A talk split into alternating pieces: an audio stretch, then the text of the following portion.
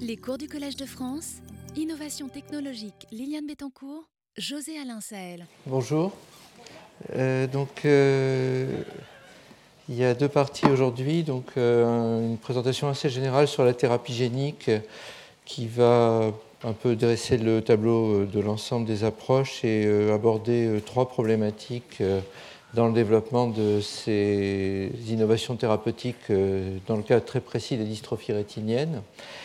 Et ensuite, euh, j'ai délibérément décidé de ne pas développer la partie sur l'optogénétique, puisque Boton Rosca euh, nous fait l'amitié de, faire une présentation euh, sur ces approches-là dans la rétine. Comme vous le savez, c'est le pionnier dans ces approches, et on a le bonheur de collaborer avec lui depuis quelques années. Et donc, ça fera suite à mon exposé. Donc, pour éviter la, redondance, je vais assez peu aborder cette partie-là sur l'optogénétique, que Boton développera ensuite. Alors, euh, la problématique en ce qui concerne les, thérapies géniques, c'est euh, beaucoup de promesses et euh, de facto des possibilités qui commencent aujourd'hui à s'affirmer en clinique et un début de, confirmation et sans doute très bientôt de premiers produits approuvés en ophtalmologie.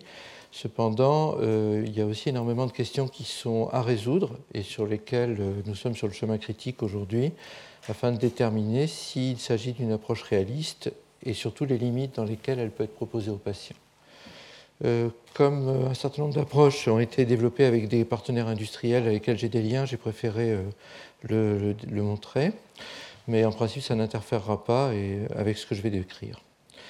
Alors, il faut se rendre compte qu'on est rentré vraiment dans une période où il y a une transition entre la recherche et le développement c'est-à-dire que les premiers traitements en thérapie génique qui ont été développés en réalité en dehors de l'ophtalmologie ont conduit à une approbation. Et la première a été obtenue en Europe, et pour l'instant ça reste la seule dans un déficit métabolique des lipides, une maladie très sévère, très rare, extrêmement rare.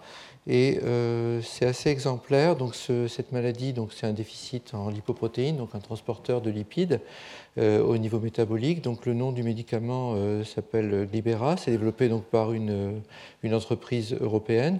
Il y a eu un chemin assez long avant l'approbation de ce médicament et je pense que c'est un exemple de certaines questions qui vont être importantes sur l'avenir. La première, c'est que la raison pour laquelle l'Europe a approuvé ce type d'approche, c'est qu'il n'y avait pas d'alternative thérapeutique crédible pour faire baisser le niveau de, lipides dans le sang dans cette maladie qui entraînait des complications très graves, euh, cardiovasculaires, pancréatiques et diabétiques. Euh, la deuxième, c'est que les patients euh, eux-mêmes ont milité pour l'approbation de cette approche et euh, ça a joué un rôle non, négligeable dans la décision de l'Europe d'approuver ce traitement. Le troisième, euh, élément exemplaire dans l'approbation de ce médicament, c'est le prix. C'est un médicament qui coûte un prix considérable puisqu'il est évalué à peu près à un million euh, par an. et bon, il s'agit de très peu de patients, mais il est évident que si les approches de ce type devaient se développer à grande échelle, il y aurait un enjeu de prise en charge par la collectivité qui deviendrait tout à fait insupportable. Et donc, euh, l'avantage d'avoir cette première approbation, c'est d'avoir ouvert la voie et d'avoir convaincu à la fois la recherche publique et aussi la recherche industrielle d'investir dans cette voie, mais en même temps euh, de poser des problématiques qu'on a vues récemment dans l'actualité à propos de l'hépatite, euh, du traitement contre l'hépatite, des, traitements qui sont très chers, très lourds pour la. On a la même problématique en ophtalmologie avec le traitement de la dégénérescence maculaire liée à l'âge qui, euh, encore l'année dernière, représentait la ligne budgétaire numéro un de l'assurance maladie en France. Euh, alors il faut toujours mettre en face de ça euh, ce qui reste la priorité absolue, c'est l'intérêt des patients. C'est que dans le cas précis de la dégénérescence maculaire liée à l'âge et de ces traitements-là, dans les pays pour lesquels nous disposons de statistiques sur le taux de cécité lié à la maladie, ces médicaments-là ont réduit pour l'Angleterre de 50% la cécité par dégénérescence maculaire liée à l'âge. Donc il y a un coût pour la société, mais il y a un avantage considérable pour les patients. Et il faut aussi mesurer euh, ce que représente le coût humain et le coût social de la cécité. Donc c'est une problématique euh, qui ne sera pas abordée euh, beaucoup plus aujourd'hui, qu'on réabordera sans doute dans le cadre du dernier colloque à un moment donné. C'est la problématique du financement de l'innovation, mais qui ne devrait pas interférer avec la volonté de traiter le mieux possible ces causes de, cécité.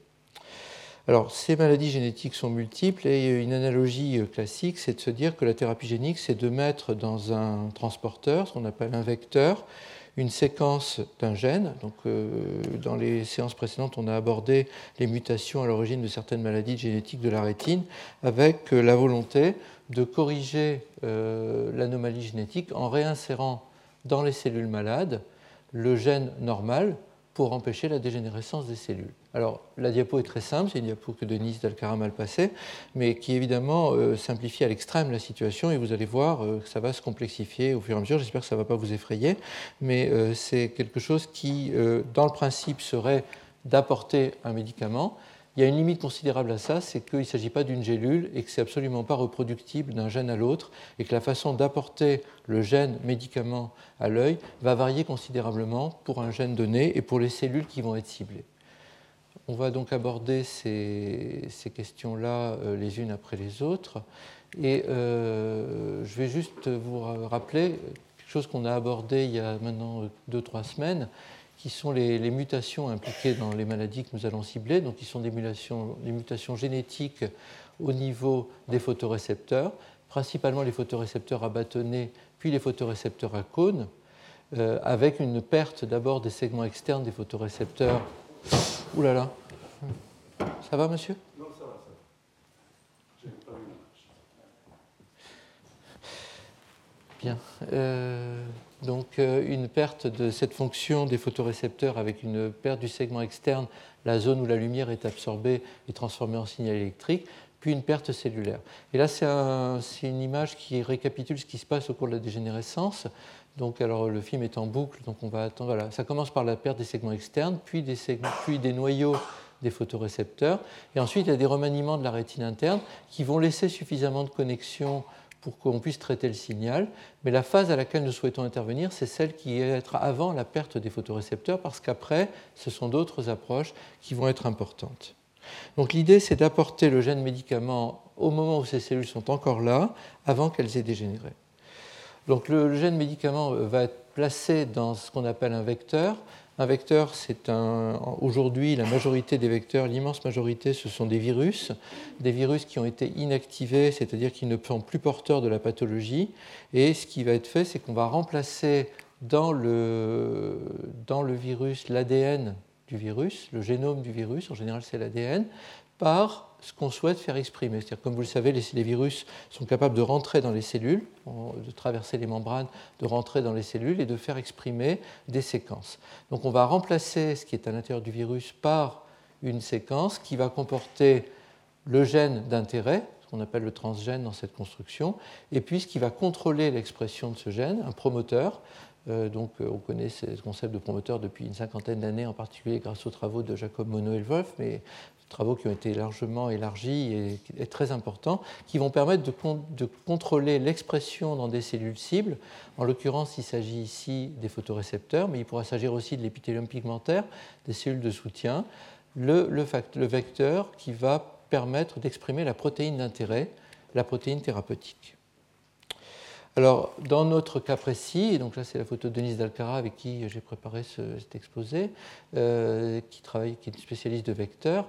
Euh, donc le vecteur peut être administré soit en sous-rétinien, avec l'idée de cibler plus préférentiellement les photorécepteurs, ou en intravitréen, donc à l'intérieur de la cavité vitréenne, pour cibler plutôt la rétine externe. On va voir qu'on peut éventuellement obtenir une expression plus large selon le type de vecteur.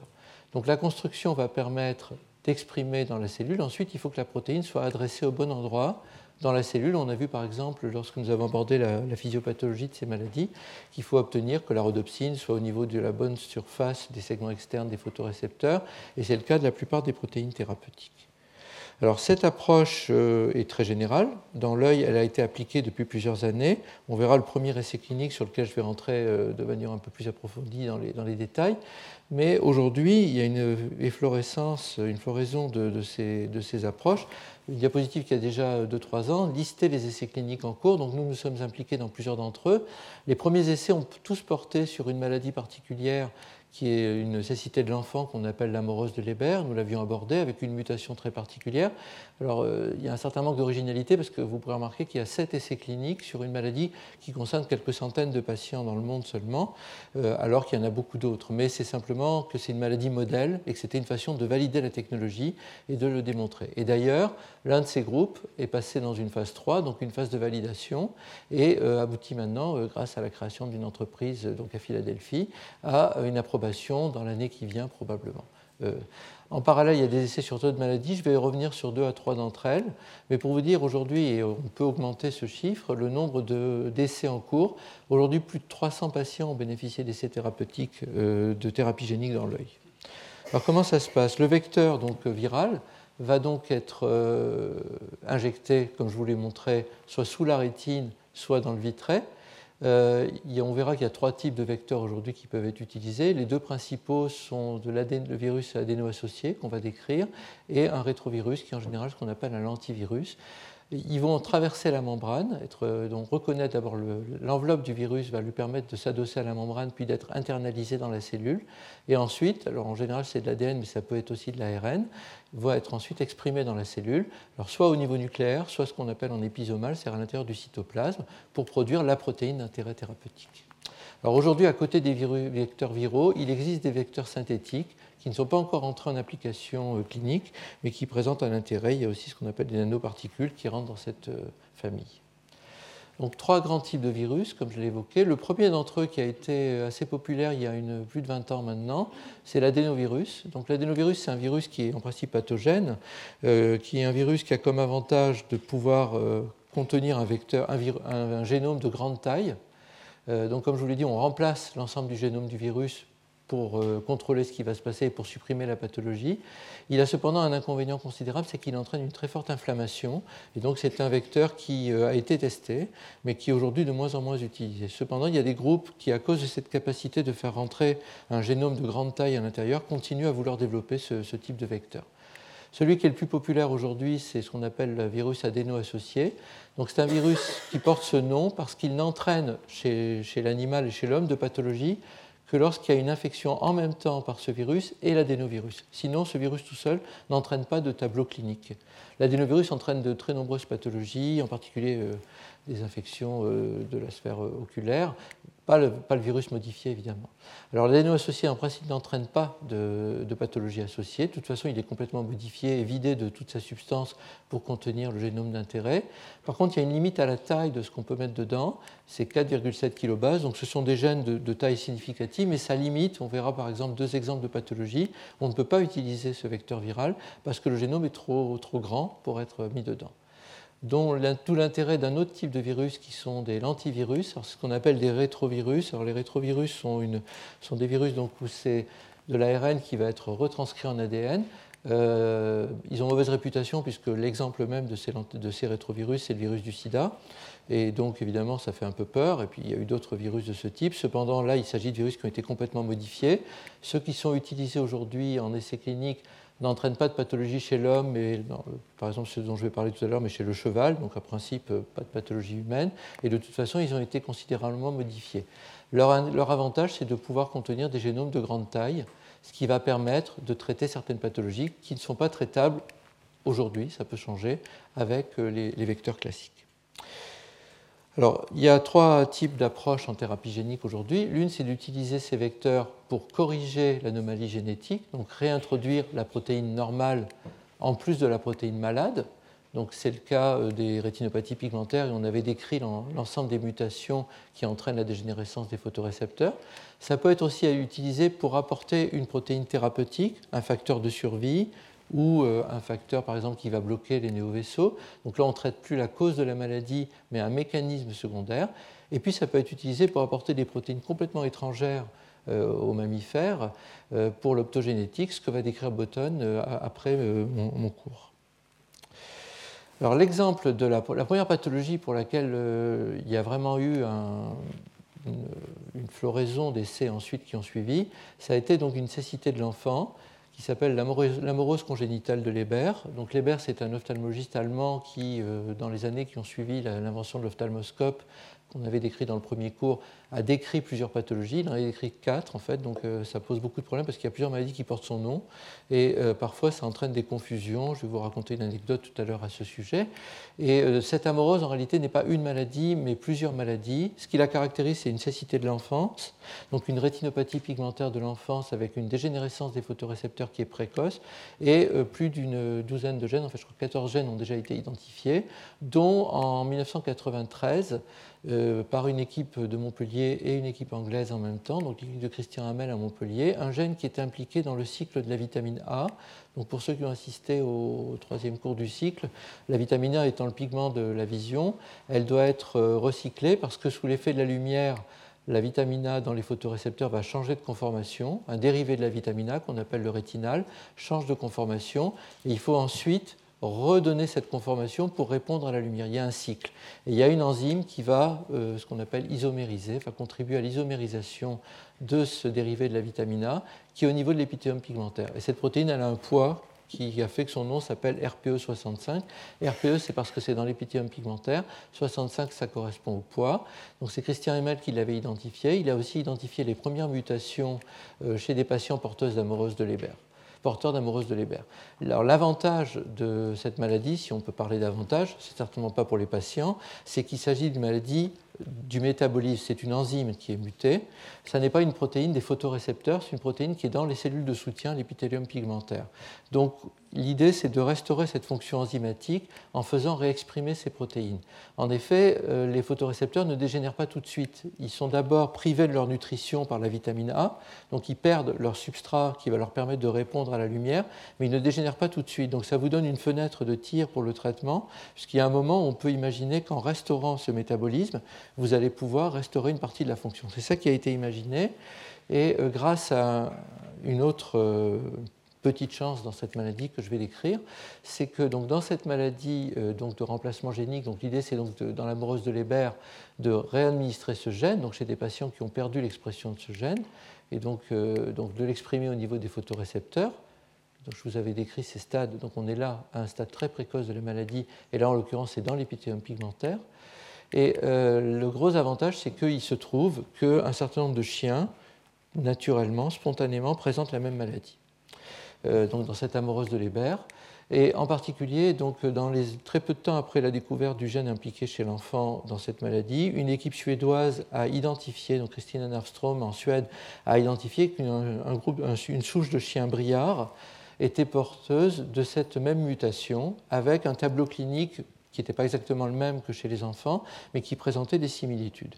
Donc cette colonie de chiens, elle a été aussi retrouvée euh, aux États-Unis, et euh, à partir de ça, euh, cette approche thérapeutique a été d'emblée testée par un groupe d'investigateurs autour de Philadelphie chez le chien pour démontrer l'efficacité chez le chien. Et la grande chance, donc le premier chien, il s'appelle Lancelot, c'est qu'il y a eu toute une série de chiens. Ça, a été fait en 2000, donc la première publication c'est 2001. Et euh, je crois qu'il est encore vivant, ce chien, euh, et il continue à voir. Euh, donc il, il, y a des films que vous avez dû voir traîner sur Internet. Ça a été repris par l'équipe de Nantes avec une approche un peu différente. Donc il y a eu beaucoup de films qui montrent comment ces chiens se débrouillent selon qu'on utilise, qu'ils utilisent leur œil traité ou leur œil non traité. Et donc cette approche-là a ouvert la voie vers, vers une approche thérapeutique vers l'homme. Euh, dans cette amoureuse de Leber. Donc Leber, voilà sa photo. Il a décrit cette maladie comme une maladie très précoce de l'enfant qui entraîne une cécité euh, très précoce euh, et qui va aboutir donc à une dégénérescence d'abord au niveau de l'épithélium pigmentaire, puis au niveau des photorécepteurs. Comme je vous l'ai dit, c'est dans le cycle de la vitamine A. J'ai un peu agrandi l'image de tout à l'heure. Donc la vitamine A, sous l'effet de la lumière, va changer de conformation à partir du moment où elle a changé de conformation, elle ne peut plus répondre à la lumière, donc il faut la recycler, donc la retransporter. Et c'est dans l'épithélium pigmentaire où il y a toute une série d'intervenants, de, protéines qui interviennent, dont RPE65, pour reformer une vitamine A qui va permettre, enfin dérivé de la vitamine A, qui va permettre de répondre à la lumière. Donc l'idée, c'est de réintroduire ce gène au niveau de l'épithélium pigmentaire pour réactiver la cascade de la transduction. Et donc ça a été fait donc, euh, en essayant donc, de réintroduire ce gène au niveau de l'épithélium pigmentaire, parce que sinon, il n'y a plus de, rétinal qui arrive dans, la rétine, et donc la rhodopsine ne peut plus être activée. Donc l'avantage, c'est que vous n'êtes pas obligé de cibler les, photorécepteurs, vous ciblez une cellule de soutien qui est l'épithélium pigmentaire. Et si les photorécepteurs n'ont pas dégénéré, en restaurant cette fonction-là, vous redonnez la vitamine A, euh, le dérivé de la vitamine A aux cellules, et donc elles peuvent éventuellement répondre à la lumière. C'est ce qui a marché chez le chien. Et donc ensuite, ça a conduit à travailler chez l'homme. Donc la stratégie thérapeutique, c'était de, délivrer cette, enzyme euh, par thérapie génique au niveau de l'épithélium pigmentaire, donc en injectant en sous-rétinien, on va revenir sur cette question du sous-rétinien, un virus adéno-associé, celui dont je vous parlais tout à l'heure, pour exprimer cette protéine dans l'épithélium pigmentaire. Donc c'est ce qu'on voit ici, vous l'exprimez dans l'épithélium pigmentaire, il y a donc une bulle de détachement de la rétine qui est réalisée en paire opératoire, donc ça a d'abord été fait chez le chien, puis chez la souris, puis ensuite chez l'homme. Et à partir de ça, vous réintroduisez la protéine normale. Et donc l'espoir, c'est que ça refasse partir le cycle et que de la rétine se mette de nouveau à répondre à la lumière. Alors à partir des réponses chez le chien, alors aux États-Unis ils ont fait très fort parce qu'ils ont emmené le chien au, Congrès, donc il faudrait imaginer des chercheurs qui vont avec leurs animaux d'expérience euh, au Parlement pour convaincre les, politiques de l'intérêt de la recherche euh, en ophtalmologie.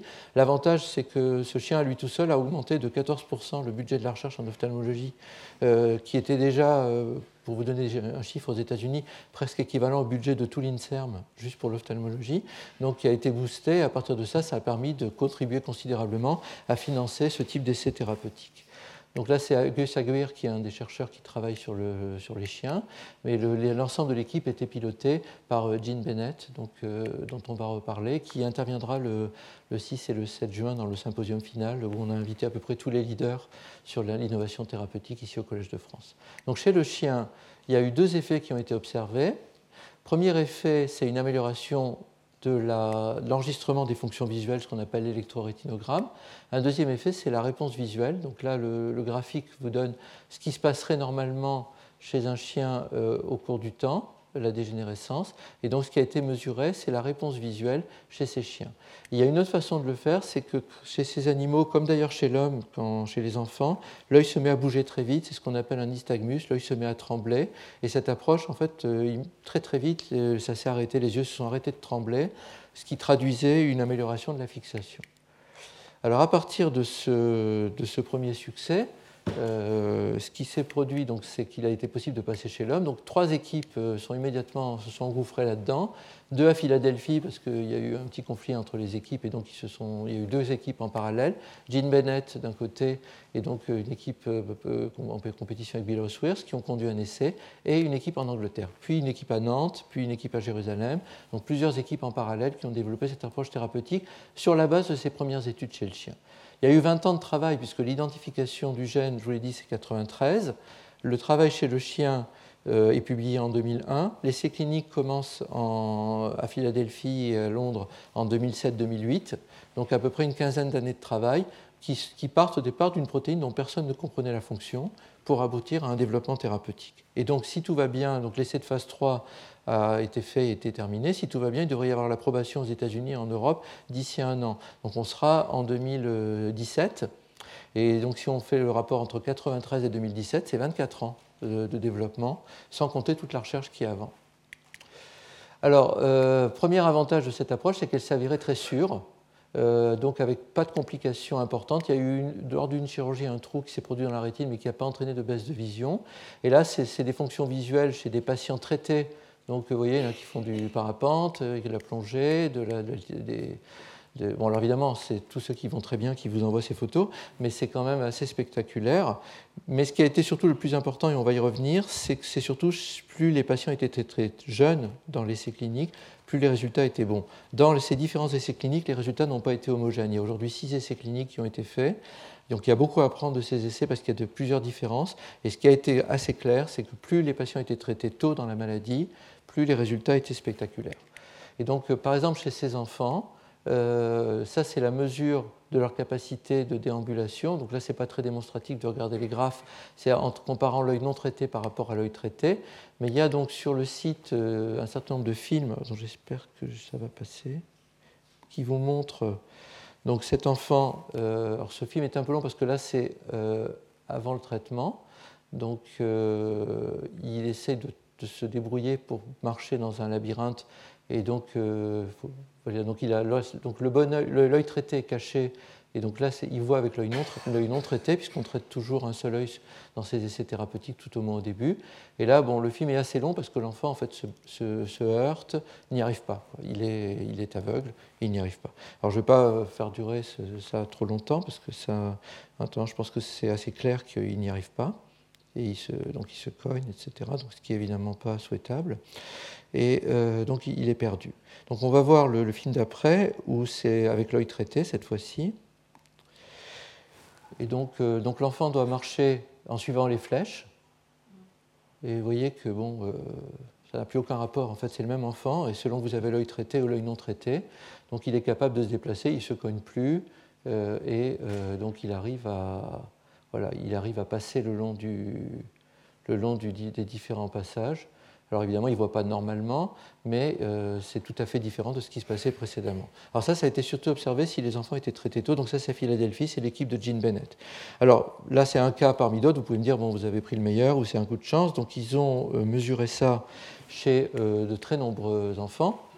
Et quand on compare les résultats entre l'œil traité, l'œil non traité, ou plutôt avant l'intervention et après l'intervention, donc vous voyez euh, les différences. Alors les acuités sont, euh, sont faites, euh, plus on est en bas et meilleure est l'acuité visuelle. Hein. c'est une échelle qu'on appelle l'échelle Logmar. Donc plus vous êtes, plus c'est bas, mieux c'est. Et en fait, vous voyez qu'il y a plutôt un bénéfice en général qu'on arrive à mesurer. Ce n'est pas spectaculaire, hein, mais c'est un résultat qui est très net entre les yeux traités et les yeux non traités. Mais c'est surtout que plus on s'adresse à des enfants jeunes, et meilleur est le résultat ça pose un problème éthique, c'est qu'une euh, innovation thérapeutique de ce type, commencer par des enfants, c'est prendre beaucoup de risques.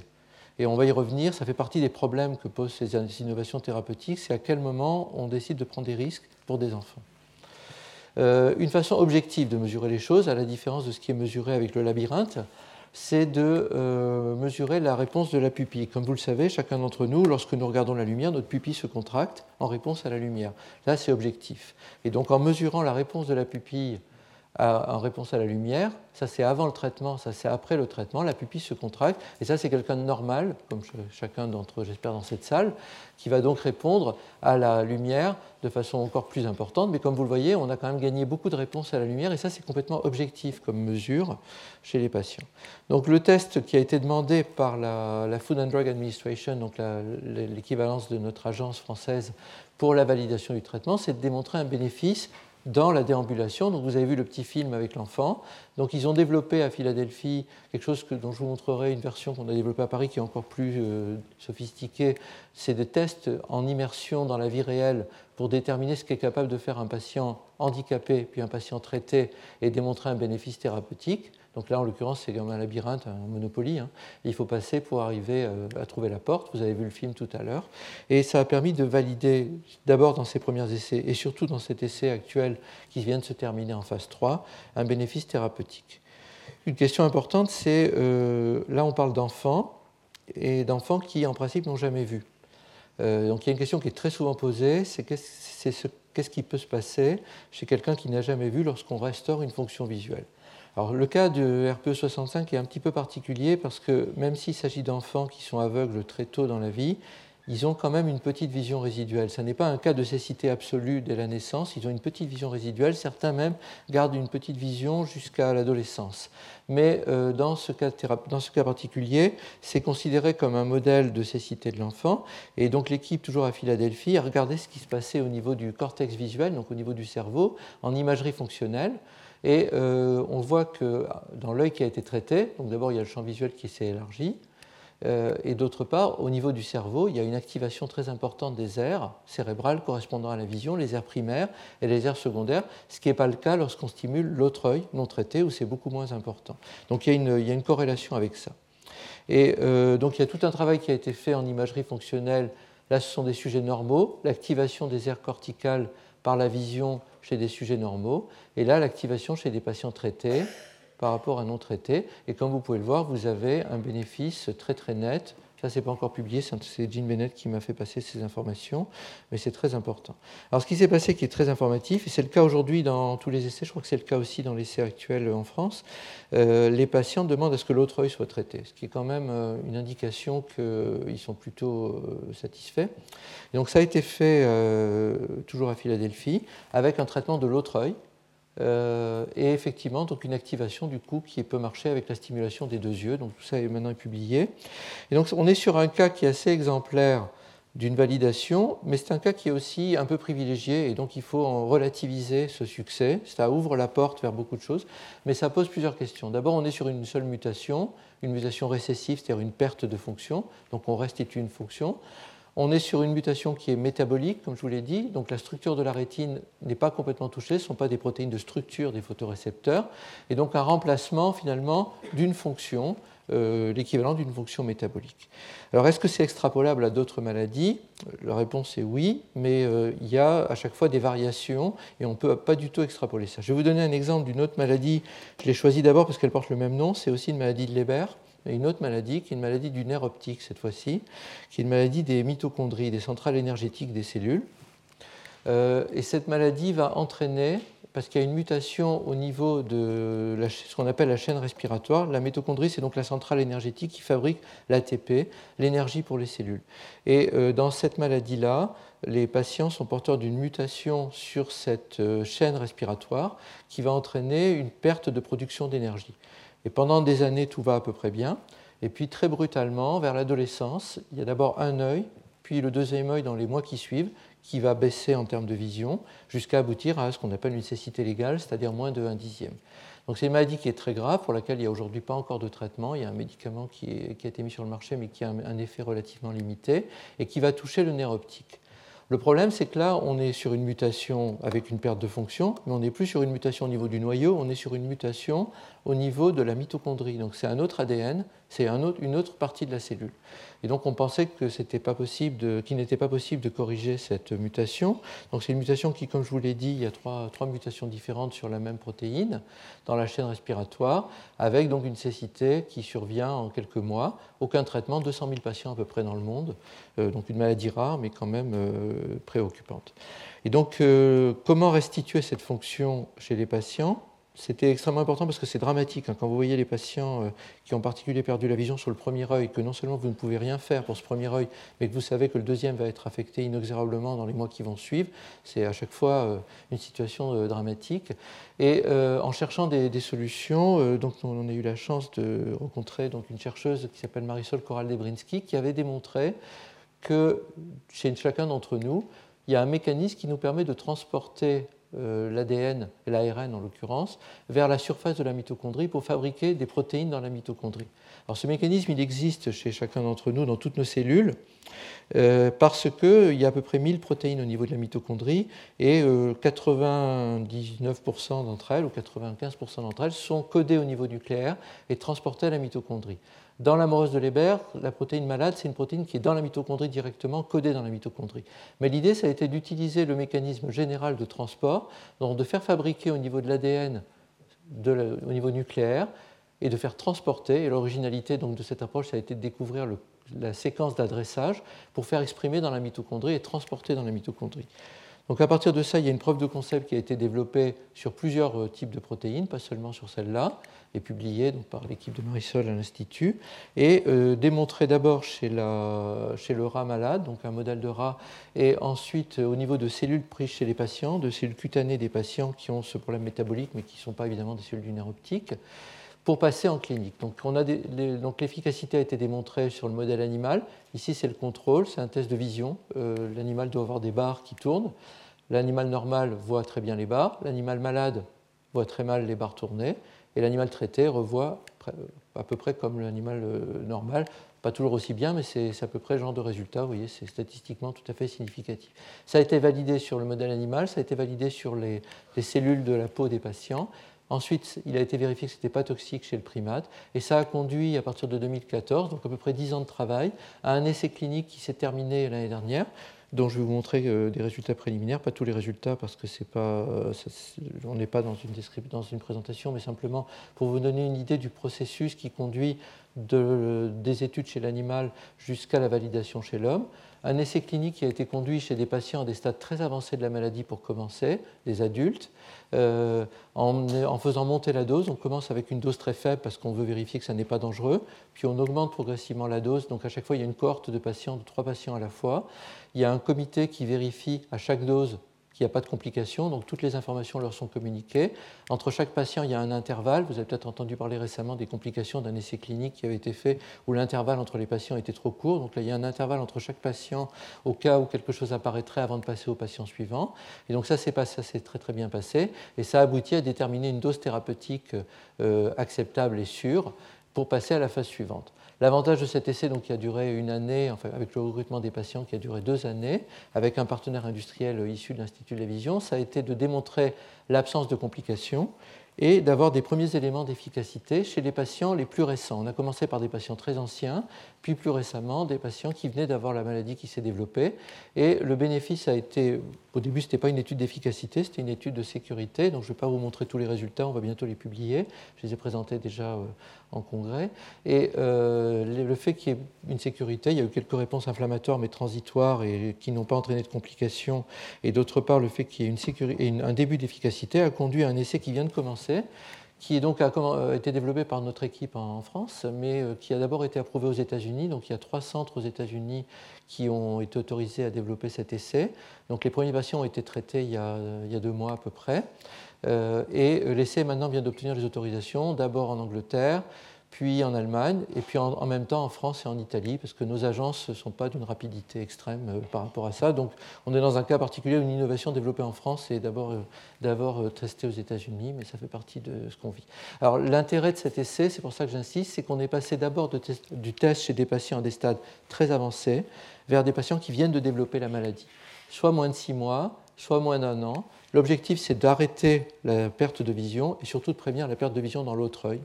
Donc là, on n'a évidemment pas les réponses puisque ça vient de commencer, mais ça vous donne une idée du processus qui conduit depuis l'expérimentation animale vers le passage chez les patients.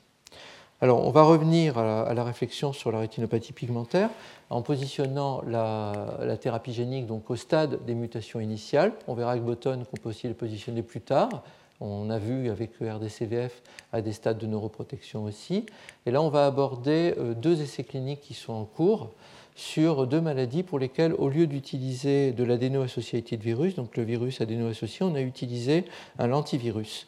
Donc là, je parle d'une autre maladie qui est une maladie génétique, qui est la maladie de Stargardt. C'est une dégénérescence maculaire de, l'adolescent, enfin du jeune adulte, de l'enfant ou de l'adolescent. Donc ce n'est pas une dégénérescence maculaire liée à l'âge, c'est une dégénérescence qui survient tôt dans la vie et qui entraîne une dégénérescence au niveau des photorécepteurs et là, le gène impliqué, c'est un transporteur aussi de la vitamine A, mais cette fois-ci à partir des photorécepteurs vers l'épithélium pigmentaire. Euh, et il y a une accumulation de vitamine A qui n'est pas transformée au niveau des cellules. On le voit, elle est fluorescente, donc sur des coupes histologiques qui avaient été obtenues. Là, c'est un cas dramatique d'un enfant qui avait cette maladie qui est mort dans un accident de voiture euh, en Angleterre et où les parents ont accepté que les yeux soient examinés. Et ça a permis, donc il n'est pas mort de sa maladie, il est mort euh, d'autre chose. Et donc, parce qu'en général, les, donations de tissus se font chez des gens qui, fort heureusement, vivent très longtemps. Donc on est souvent sur des stades très avancés de la maladie. C'est très difficile d'avoir des stades précoces. Donc c'est un cas malheureux et anecdotique, mais qui montre ce qui se passe au niveau des cellules. Donc, cette accumulation est, est le résultat d'un déficit de transport. Donc dans la maladie, vous avez une atteinte centrale, on le voit au fond d'œil, avec une dégénérescence de la rétine centrale, puis euh, avec une accumulation de débris qui sont fluorescents. Donc la fluorescence que vous avez vue sur les coupes, on la voit au fond d'œil. Euh, dans le deuxième cours, on avait parlé de l'imagerie. Il y a une atrophie des photorécepteurs qui va se produire, euh, donc avec une perte de vision centrale qu'on peut voir avec cette approche et, comme, et celle qu'on avait aussi décrite, qui est l'optique adaptative, où on va voir une perte des photorécepteurs chez ces patients. Alors l'objectif, c'est qu'avant que les photorécepteurs dégénèrent, parce que là, c'est évidemment, vous ne pouvez plus, rien faire, quand les photorécepteurs ont disparu, il n'y a plus de possibilité de les, traiter en thérapie génique. Il y a d'autres approches qui sont à l'étude, on en parlera la semaine prochaine avec les cellules souches, mais euh, c'est évidemment un stade trop avancé pour envisager une thérapie génique à ce stade-là, donc il faut le faire avant. Donc on a été impliqué dans un essai clinique qui visait à administrer cette protéine thérapeutique. Euh, donc la protéine c'est ABCA4, c'est un transporteur. Et comme le gène est de très grande taille, c'est donc un virus qui est un antivirus, donc, euh, que je vous ai montré tout à l'heure, qui, permet de transporter ce gène vers les photorécepteurs et l'épithélium pigmentaire. Donc chez l'animal porteur de, de, la même mutation, en injectant sous la rétine, ici il s'agit de la souris, l'accumulation des débris, la fluorescence que je vous avais montrée tout à l'heure, elle a été quantifiée. Et donc chez l'animal traité, ici c'est donc l'animal euh, mutant qui a la maladie, c'est la quantité de débris dans la rétine. Et là, quand vous injectez le, facteur, vous avez progressivement, euh, vous avez beaucoup moins de débris qui s'accumulent dans la rétine. Donc euh, ça, alors ce modèle animal, il a des limites, mais enfin, il a permis au moins de valider que ça pouvait marcher. Et donc ça a conduit à un essai clinique qui a été commencé donc, dans un centre américain et chez nous à Paris depuis maintenant quelques années, avec euh, un schéma assez analogue à celui que je vous ai décrit. On commence par un groupe de patients à des stades extrêmement avancés de la maladie. Il y a plusieurs formes de la maladie, dont une qui est une quasi euh, atteinte globale de la rétine avec une quasi-cécité. Euh, peu de patients à ces stades-là qui acceptent en fait de faire ça pour les autres parce qu'ils ont assez peu de chances d'en bénéficier. Hein, et donc c'est évidemment euh, très méritoire de leur part et, pour nous ça représente un, dialogue qui doit être extrêmement précis. Il y a toujours un petit espoir d'observer un petit bénéfice, mais en réalité ça se fait par étapes avec, attendez, je vais revenir en arrière, donc avec une escalade de doses pour arriver vers une cohorte où la dose qui a été déterminée va être testée sur un groupe de patients moins avancés. Donc c'est là qu'on en est aujourd'hui. On est dans cette phase de l'essai clinique et dans une phase où on va pouvoir commencer à traiter des patients qui commencent à avoir leur vision baissée. L'histoire typique de cette maladie, euh, la plus caricaturale et la plus catastrophique, ce sont des enfants de 6-7 ans qui commencent leur année scolaire normalement et qui, en cours d'année scolaire, en quelques semaines, ont leur vision qui baisse sur les deux yeux en même temps. Euh, au début, le fond d'œil est presque normal et il arrive même qu'on les prenne pour des simulateurs quelques semaines, jusqu'au moment où soit ils tombent sur le bon ophtalmologiste, soit le tableau est devenu tellement évident. À ce moment-là, le diagnostic est fait. Et souvent, ce sont des enfants, enfin historiquement, qui passaient de la scolarité normale à une scolarité pour enfants aveugles en cours d'année. Alors la maladie peut aussi commencer à l'adolescence, puis ou à l'âge adulte, et plus elle commence tard dans la vie, et moins elle est sévère. Mais c'est le tableau caricatural. Donc aujourd'hui, l'objectif, c'est de traiter très tôt, les enfants commencent à baisser leur vision, pour empêcher ce tableau-là. Donc c'est là qu'on en est aujourd'hui. On, vient d'obtenir l'autorisation euh, suite à toutes ces études. Euh, ce qui est très important, c'est d'injecter au bon endroit. Donc on injecte sous la rétine, à proximité de la zone malade. On essaye d'éviter de la décoller pendant la chirurgie. On va revenir sur cette problématique dans un instant. Autre euh, maladie, euh, c'est une maladie euh, qui est assez large, dont on a largement parlé dans un des cours qui est le syndrome de Usher, dont on va beaucoup reparler avec Christine Petit dans le séminaire du 3 juin, qui est donc une maladie qui entraîne à la fois une cécité et une surdité, qui commence par une surdité avec trois formes de la maladie. Donc ça, c'est une diapo que je dois à Christine ou à Aziz, je ne sais pas, qui est dans la salle, avec une maladie qui associe une perte auditive, un problème d'équilibre et une rétinite pigmentaire. Dans la forme la plus sévère, qui est le syndrome de type 1, la, surdité elle est congénitale. La perte de fonction vestibulaire aussi, elle est dès la naissance, enfin très très tôt. Ce sont des enfants qui n'arrivent pas à s'asseoir, qui ne tiennent pas debout, etc. Et la rétinite pigmentaire survient un peu plus tard, euh, un peu avant la puberté. Dans une autre forme de la maladie, à chaque fois ce sont des gènes différents. La surdité survient dans l'enfance en général il n'y a pas de trou vestibulaire et il y a une perte de vision, une rétinite pigmentaire qui apparaît après la puberté. Et puis il y a un autre syndrome qui est le type 3, qui est un peu moins bien caractérisé, même s'il commence à l'être beaucoup mieux, où tout ça est plus, variable, et à chaque fois ce sont des gènes différents. Donc euh, on a la chance en France qu'une équipe, euh, qui est celle de Christine Petit, qui est professeure ici, a identifié une bonne partie des gènes impliqués dans cette maladie, et on comprend mieux cette maladie. Le premier des gènes qui avait été identifié, c'est dans le syndrome de Usher de type 1, et euh, c'est la myosine 7A, donc c'est une publication de 95 euh, de l'équipe de Christine Petit qui avait identifié ce gène. C'est un moteur moléculaire, on en avait parlé dans le deuxième cours, troisième cours, euh, qui va d'autre être très important à la fois au niveau des photorécepteurs et de l'épithélium pigmentaire et dont la mutation, donc sur un gène qui a une très grande taille, vous voyez 7,5 kb, va entraîner une perte de structure au niveau des photorécepteurs. Donc euh, ça se passe à la fois dans les photorécepteurs, ici plus exactement, et on va voir autour, et dans l'épithélium pigmentaire. Euh, ça va être impliqué dans le transport de la rhodopsine, au niveau de l'épithélium pigmentaire, dans le transport des pigments d'épithélium pigmentaire. Et il y a une souris mutante qui avait été identifiée, qui est porteuse de cette mutation. Et cette souris mutante a une accumulation de rhodopsine, a des modifications au niveau de l'épithèle pigmentaire, mais a très peu de dégénérescence rétinienne. Euh, cependant, c'est sur cette souris que l'approche de thérapie génique a été testée dans un premier temps.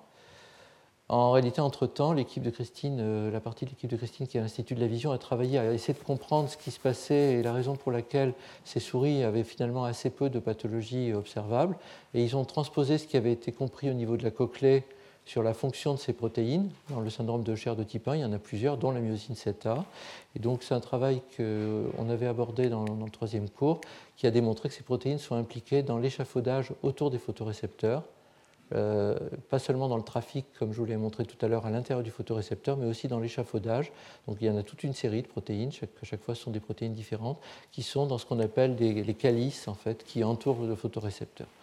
Donc c'est une fonction très particulière qui nous dit aussi qu'aujourd'hui, pour valider ces approches thérapeutiques, la souris ne suffit pas, qu'il faut envisager des modèles plus évolués comme le primate, ce qui est compliqué. Toujours est-il que l'essai clinique fait suite à des travaux qui ont été réalisés chez la souris dans un premier temps, et là, il s'agit du gène de la myosine qui va être exprimé au niveau des photorécepteurs cette fois-ci et de l'épithélium pigmentaire. Donc on a inclus des patients dans cette étude euh, qui ont une baisse de vision importante, là aussi, très très caractérisée avec toutes les mutations, et euh, une, des cohortes de patients successives. Donc là aussi, là on est dans la troisième cohorte, c'est un peu plus lent, euh, ça a commencé un peu plus tard, et on va bientôt rentrer dans cette cohorte-là, qui est celle sur laquelle on espère observer le meilleur bénéfice thérapeutique. Donc ces deux essais, ils ont été développés avec une start-up anglaise qui s'appelle Oxford Biomedica, mais qui a, été, cédé ses programmes à Sanofi. Ce qui est très important, c'est d'injecter au bon endroit dans la rétine, à proximité de la zone malade. Là, ce sont deux des chirurgiens de, mes équipes, donc euh, Pierre-Olivier Barral et Sarah Cher. Cette chirurgie doit être faite parfaitement, parce que, évidemment, vous ne pouvez pas rajouter à une thérapie complexe un geste chirurgical qui n'est pas maîtrisé. Et la raison pour laquelle ça doit être fait parfaitement, c'est que dans les CRPE 65, et j'y reviens, un premier problème a été rencontré. Premier problème, c'est que euh, pour injecter le vecteur dans les CRPE65, il faut injecter en sous-rétinien, comme ce que je viens de vous montrer. Et une des, équipes euh, concurrentes dans l'essai clinique, pas celle de Jean Bennett, mais une autre équipe de Philadelphie, celle de Sam Jacobson, en suivant de façon très précise les malades traités, s'est aperçu que chez les malades pour lesquels il y avait une grosse injection sous-rétinienne, euh, il y avait une perte secondaire. C'est un petit groupe de malades. L'effet thérapeutique qui était observé au départ commençait à décroître au cours du temps. Donc ça a été publié euh, plusieurs fois, en 2012 puis l'année dernière, où ça fait un peu sensation, puisque ça a conduit à s'interroger sur la raison pour laquelle l'effet thérapeutique s'amenuisait. Alors il faut relativiser cette question, parce qu'en réalité, sur 15 malades dans cet essai, il n'y en a que 3 chez lesquels euh, la fonction a décru, mais ça mérite quand même de poser, le problème il y a deux explications possibles à ça. La première, c'est que l'effet du, gène, enfin de la transfection, s'épuise au cours du temps, ou alors qu'il y aurait une réponse immunitaire contre les cellules traitées. C'est deux hypothèses qu'il faut explorer. Une troisième, c'est que la chirurgie elle-même aurait pu endommager les cellules et qu'elles auraient pu continuer à dégénérer. En réalité, l'hypothèse la plus logique, c'est que vous êtes. donc vous voyez là, ça c'est un de ces patients, un de ces trois patients. Donc c'est une publication euh, d'il y a deux ans. Et on s'aperçoit, ici c'est l'épaisseur des photorécepteurs, on s'aperçoit que ça dégénère, c'est pas énorme hein, la différence, mais donc en 4 ans, si vous voulez, il y a une petite perte cellulaire qui a été quantifiée chez ces patients. Et euh, il semblerait qu'en réalité, le facteur principal, c'est la précocité du traitement. Je reviens à la question de l'âge que j'avais abordée tout à l'heure. C'est que si vous intervenez trop tard dans l'évolution de la maladie, même si vous rétablissez euh, les fonctions des protéines, les cellules ont déjà commencé à dégénérer et ça devient un peu tard pour arrêter la dégénérescence. Et donc là, euh, ils ont montré donc, euh, ici, euh, chez les patients dans l'étude, en fait, quand on analyse plus en détail, c'est trois patients, mais une perte progressive, donc ça c'est le champ visuel, et on s'aperçoit donc six mois après le traitement, il y a un champ visuel qui est assez amélioré, puis là on voit que la tâche se réélargit progressivement chez ces patients. Et donc, donc c'est un travail qui a suscité un certain nombre de polémiques lorsqu'il a été publié, mais qui doit surtout permettre de réfléchir aux enjeux. L'enjeu, c'est -ce savoir, si on traite trop tard ou si on traite trop peu. Donc on a vu l'idée de réintroduire le gène, et on s'aperçoit que plus on... Donc ça, c'est les, patients, les trois patients en question, donc la, perte de fonction qu'ils ont décrite, c'est que probablement, si on intervient trop tard dans l'évolution de la maladie, on n'arrête pas le processus de dégénérescence. L'autre élément, c'est de se dire que le décollement de la rétine peut créer un traumatisme. Déjà sur une rétine malade, on décolle la rétine pour injecter ce vecteur. donc il y a tout un travail en cours pour éviter de décoller la rétine. Et donc là, je vais vous présenter un travail qui est développé par Denise Dalcara, qu'elle avait commencé lorsqu'elle était à Berkeley, qui est d'essayer d'imaginer des vecteurs différents qui ont été modifiés. Jusqu'à présent, on prenait des vecteurs naturels, des, des virus naturels, qu'on modifiait dans leur contenu, mais pas le reste. Là, c'est travailler sur ces virus en les modifiant, en jouant avec, pour essayer de trouver comment les rendre plus efficaces. Et en particulier pour faire en sorte qu'au lieu de toucher seulement les, les cellules les plus proches de la zone d'injection, on puisse toucher toute la rétine. Et donc c'est ce qu'ils ont appelé l'évolution dirigée. C'est l'équipe de David Schaeffer à Berkeley qui a proposé cette approche. Et donc Denis a beaucoup travaillé dessus. C'est fabriquer des mutants, donc en faisant varier, euh, donc euh, de manière un peu comme on joue aux cartes, en faisant varier les capsides, les promoteurs, etc. Mais là en l'occurrence c'est la capsule qui a été variée pour déterminer en testant ensuite sur différentes rétines ce qui va être le plus efficace. Alors Button a une approche en ce moment complètement systématique là-dessus, Denis aussi là sur la rétine de primate et la rétine humaine. Donc c'est pour essayer d'éviter que vous n'ayez de transfection qu'au contact de la zone d'injection. En sous-rétinien, lorsque vous injectez en sous-rétinien, à la surface de la rétine lorsque vous injectez à la surface de la rétine. Donc l'idée c'est d'obtenir une transfection beaucoup plus large que simplement les premières cellules au contact de votre zone d'injection. Et donc c'est le travail qu'a développé Denis chez David Schaeffer. Donc il y a plusieurs façons de faire varier le vecteur. Donc euh, insérer des peptides, donc des, morceaux de protéines, des séquences d'acides aminés à l'intérieur, faire de la mutagénèse sur les capsides ou euh, jouer en fait un peu aux cartes au hasard avec tout ça. Donc vous vous retrouvez avec des tas de vecteurs qui sont ensuite triés euh, en les testant chez l'animal, en l'occurrence la souris, mais maintenant aussi des, explants de rétine, pour déterminer lesquels vont être les plus efficaces. Donc vous allez vous retrouver avec un ensemble, donc il y a un cercle itératif de criblage qui va vous permettre d'aboutir au vecteur idéal. Et donc en faisant ce travail, euh, ils sont aboutis à un premier variant qu'ils ont appelé 7M8 pour des raisons de. C'est la nomenclature qu'ils ont donnée, qui, au lieu de n'avoir d'effet que sur les cellules les plus proches et un peu moins sur les autres, va permettre de transfecter toute la rétine.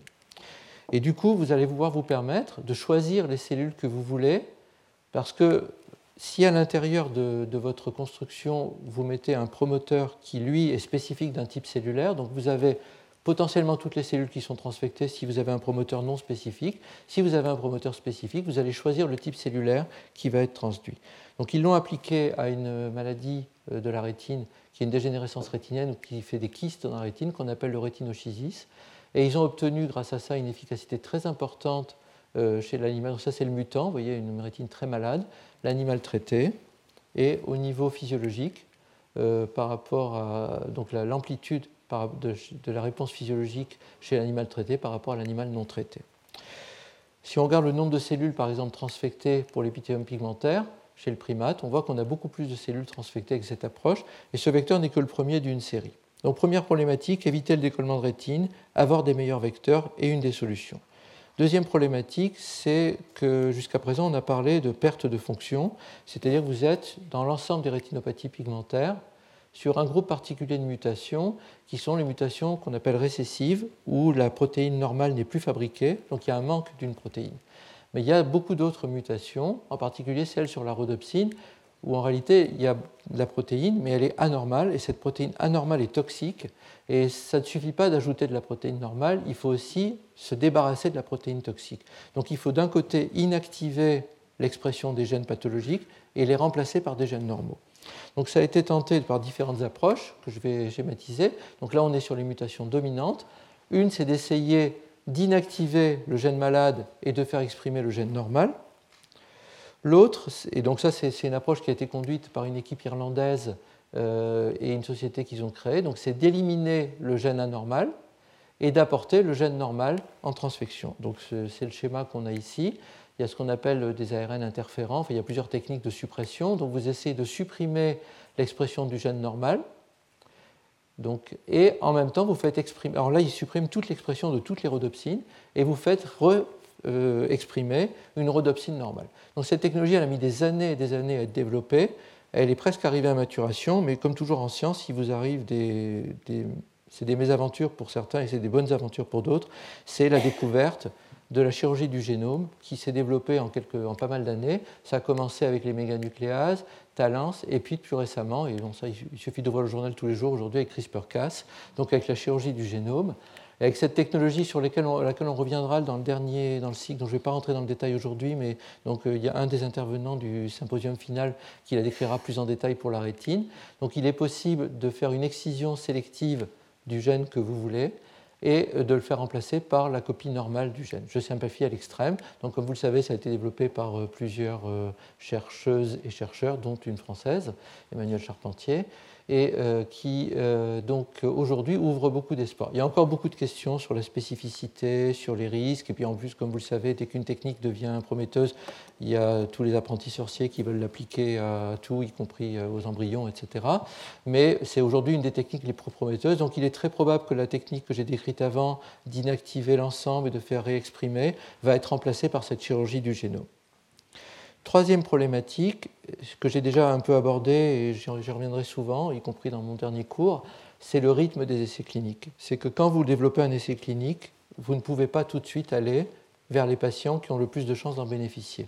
Vous êtes, la première question que vous vous posez, que les agences vous posent et que l'éthique vous pose, c'est d'éviter les risques, c'est de prendre le moins de risques possible. Et pour prendre le moins de risques possible, vous proposez ces approches à des gens qui n'ont plus rien à perdre, donc des gens qui sont à un stade de la maladie, où, euh, il y a évidemment les animaux à qui on ne demande pas leur avis, euh, qui eux ont tout à perdre euh, et rien à gagner dans ce qu'on leur propose. Et puis vous avez les patients qui sont loin d'être des animaux et sur lesquels il faut avoir un dialogue très constructif, parce qu'en réalité, au stade précoce, par exemple dans ce que je vous ai décrit dans l'essai thérapeutique sur Stargardt, mais c'est la même chose sur Usher, c'est la même chose sur la plupart des essais cliniques que j'ai décrits tout à l'heure, vous êtes obligé de commencer chez des patients qui ne voient pratiquement plus rien, donc qui ont très peu à perdre s'il y a un problème, mais qui ont aussi très peu à gagner parce que leur rétine est extrêmement dégénérée. Donc vous êtes dans un stade très avancé de la maladie, vous essayez quand même de penser, de, vérifier qu'il vous reste un peu de tissu, donc c'est pour ça que j'ai beaucoup insisté, j'ai tenu à ce que ce soit un des premiers cours du cycle sur l'imagerie, pas parce qu'on aime les images, mais parce que c'est la meilleure façon de déterminer chez les patients ce qui est encore présent. Et en fonction de l'état du tissu restant, vous allez mesurer l'effet thérapeutique, l'effet d'abord sur la toxicité, puis l'effet thérapeutique sur les cellules que vous voulez traiter. L'épithélium pigmentaire pour RPE65, les photorécepteurs pour Usher ou pour euh, Stargardt, le nerf optique pour euh, la, neuropathie de Leber. Mais on peut quand même se poser la question, puisque le moment où vous allez vraiment savoir ce qui se passe, c'est quand vous allez passer chez des patients à des stades beaucoup plus précoces de la maladie. C'est là que vous aurez la réponse. Et donc, c'est là qu'on en est aujourd'hui. Ça pose un problème de réalisme de ces, cliniques, ça pose un problème éthique, c'est qu'on demande quand même à des patients d'accepter d'entrer dans des essais dont ils n'attendent pas grand-chose. Alors ils le font pour leurs enfants, ils le font pour les autres, mais euh, il faut s'assurer quand même qu'ils ont bien compris que notre espoir est assez limité. Et donc ça pose un problème aussi d'intervention dans la maladie. Et donc avant de, passer la parole à Botton, je vais, je vais repositionner d'autres approches de thérapie génique qui, elles, vont en aval de la mutation quand les cellules ont déjà commencé à dégénérer, en resimplifiant, et c'est Denis qui a préparé ce, donc ça, cette question, on la abordera dans le cours du 13 avril de la conception des essais cliniques et des attentes des patients. Et il y aura le témoignage d'une personne qui est aveugle et qui n'est euh, pas rentrée dans un essai clinique encore, mais qui a bien pensé tout ça et qui est un très grand sociologue, historien. Je vous invite à venir l'écouter le 13. Euh, donc le premier élément, c'est que dans l'évolution de la maladie, vous allez donc, il faut rappeler, on l'a dit plusieurs fois, mais je le redis, il y a d'abord une perte des bâtonnets avec une perte de vision nocturne le patient. Donc là, on a remplacé la cathédrale de Strasbourg classique dans mes illustrations par la tour Eiffel.